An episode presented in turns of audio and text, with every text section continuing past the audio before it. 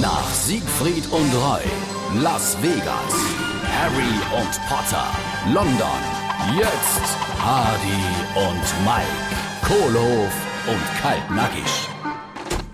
Jesus, was kommst denn so wie dich da rein? Han ich da was getan? Ja, eben nicht, das ist es ja. Nix hast du getan.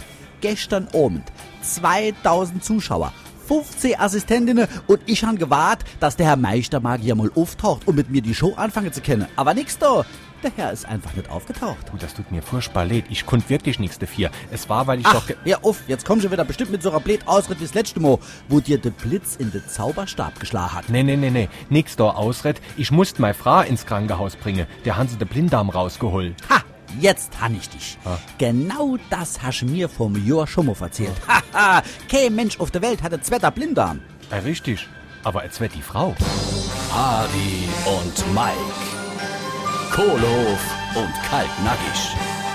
Gibt's auch als SR3 Podcast.